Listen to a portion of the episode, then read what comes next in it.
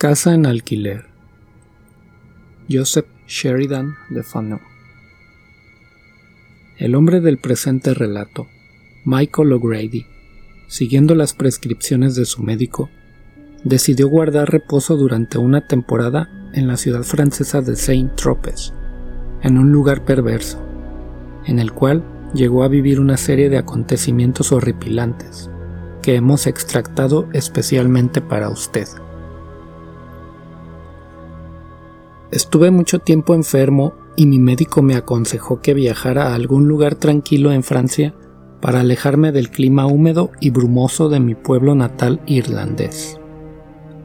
Decidí embarcarme a Marsella y mi criado Jones, antiguo sargento de 60 años de edad, me acompañó en este viaje.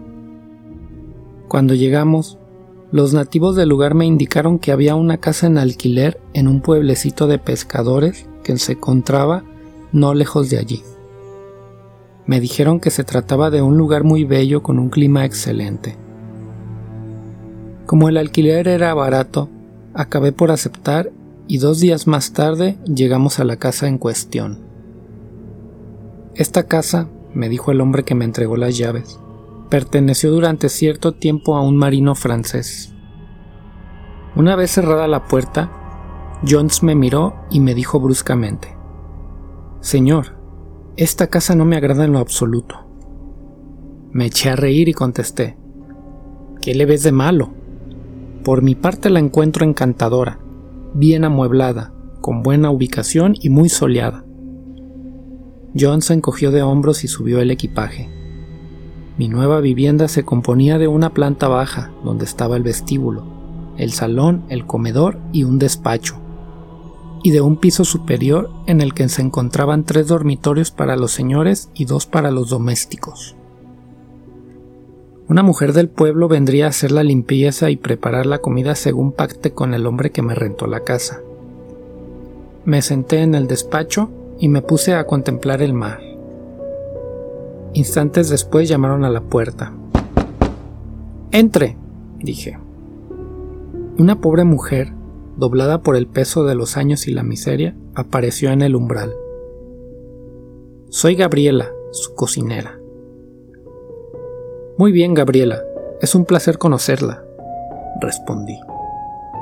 Arréglese con Jones acerca del salario. Después de cenar, Gabriela regresó a su casa y yo me acosté, cansado por el agotador viaje, y a los pocos minutos me quedé dormido. Un ruido extraño me despertó. Habría jurado que en la habitación estaba alguien más, respirando de forma muy rara.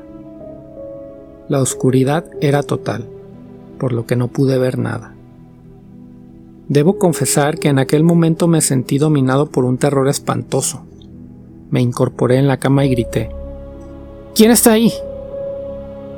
Nadie contestó, pero tuve la impresión casi la certeza de que alguien se aproximaba hacia mí. Sentía aquella respiración jadeante cada vez más cerca. Volví a insistir, esta vez aún más nervioso. ¿Quién está ahí? Algo frío, húmedo y pegajoso rozó mi mano. Perdí el control de mis nervios y me puse a gritar con desesperación. Jones, Jones, ayúdame, socorro pero todo permaneció tan silencioso como antes. Pensé que Jones estaría en alguna taberna, como solía hacerlo, o que quizá había sido víctima de aquella cosa. Mis gritos parecieron haber parado en seco el avance de aquel espectro, o lo que fuese, pues ya no sentía su aliento. Tomando coraje, agarré el mechero y encendí una vela. Al mismo tiempo que la llama empezaba a brillar, Escuché unos pasos precipitados y un gran ruido. Comprobé que en mi habitación no había nadie, y cuando me disponía a volver a apagar la luz para dormir, seguro de que había alucinado, mi mirada se clavó en el suelo. Estaba cubierto de unas manchas negruzcas que no pude identificar, hasta que me acerqué a ellas y comprobé con horror la huella de unos pies que partían de la cabecera de mi cama y se detenían delante del muro que daba a la parte posterior de la casa. ¿Había atravesado la pared aquella cosa? Aquel misterio empezaba a ponerme nervioso, y entonces tomé la decisión que habría de lamentar el resto de mi vida. Me vestí con rapidez sin quitar los ojos del muro, tomé mi pistola y me acerqué al lugar donde desaparecieron las huellas. Comprobé que penetraba en el tabique. Pensé que podría ser un muro giratorio dando acceso a una puerta secreta. Empujé con todas mis fuerzas pero el muro no cedía. De repente oí unos goznes invisibles que giraban. El muro se abrió como una puerta al mismo tiempo que una bocanada de aire pestilente penetraba por mis orificios nasales. La vela iluminó una escalera de piedra que se hundía en espiral en las entrañas de la tierra. Comencé a descender contando 396 escalones, hasta que llegué a un pasadizo estrecho, por cuyo suelo avanzaban las huellas, y llegué a una pesada puerta de hierro, la empujé, resistió un poco y al fin se abrió produciendo un tétrico chirrido. Me di cuenta de que me encontraba dentro de una inmensa caverna en la que flotaba una bruma lechosa. Unas formas movedizas que apenas podía distinguir atravesaban mi campo visual. Solo veía con claridad las huellas de los pasos. Entonces me puse a temblar de horror. A la luz de mi débil vela había podido discernir el contorno de huellas humanas, pero allí comprobé que estaban sangrantes. Comencé a volver sobre mis pasos lentamente y di media vuelta para buscar la puerta por donde había entrado. Cuál no sería mi desesperación al comprobar que había desaparecido. En ese momento una risa espeluznante llegó a mis oídos. Me puse a correr como loco mientras ruidos siniestros resonaban en la estancia y sentía que cosas inmundas me rozaban el cuerpo. Formas monstruosas parecían obstruirme el camino. La bruma era cada vez más espesa. Unas voces lanzaban alaridos en un idioma desconocido, y entonces comenzó a gotear sangre del techo de la caverna. Michael O'Grady, dijo de repente una voz fuerte que rugió como un trueno bajo las bóvedas del subsuelo. Me sobresalté al escuchar mi nombre y tras armarme de un valor ilusorio pregunté aterrorizado. Yo soy. ¿Quién es usted? ¿Qué quiere de mí? Lo único que debes saber es que me vas a ayudar a conseguir algo de gran valor para mí, me quedé mudo de asombro hasta que la voz profunda y espeluznante retumbó nuevamente en el hediondo antro. En el cementerio de Saint Tropez hay una tumba sin cruz y sin nombre. Mañana debe llevar flores a ese sepulcro y pedir tres misas en la iglesia por un alma atormentada.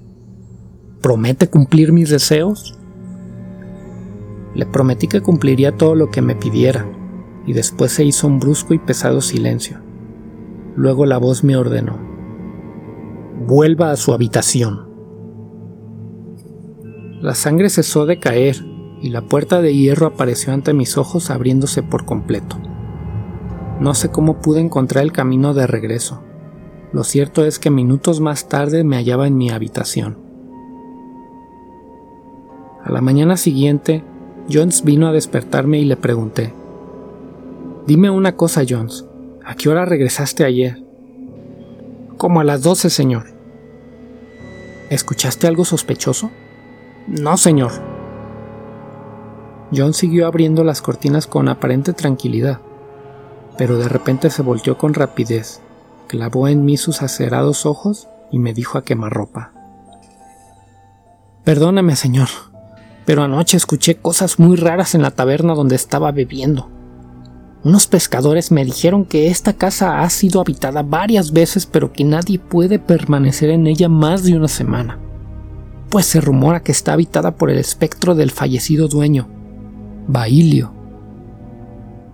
Necesitaba hablar con alguien, así que le conté a Jones todo lo que había sucedido la noche anterior. A medida que le relataba los detalles, noté cómo se iba endureciendo su rostro cuando terminé de narrar mi historia, movió la cabeza como persona entendida en la materia y dijo, Creo que sé qué ha sucedido. Permítame hacer una pequeña investigación personal para cerciorarme. Jones comenzó a examinar el muro. Ya no había huellas sangrientas ni pedazos de materia negra. En vano trató de encontrar la entrada de la escalera secreta. Me propuso a derribar el muro, pero le dije que ni lo pensara, pues no era nuestra casa. Escúchame, Jones. Olvídate de todo lo que te he dicho. Probablemente tuve una pesadilla. Así que déjalo y ocupémonos de otras cosas. Al mediodía me pareció que Gabriela me miraba de forma extraña, con ojos en los que brillaba una oscuridad malsana. No le habría dado importancia si hacia el final de la comida no me hubiera murmurado al oído las siguientes palabras. Saint Tropez tiene un cementerio muy bonito.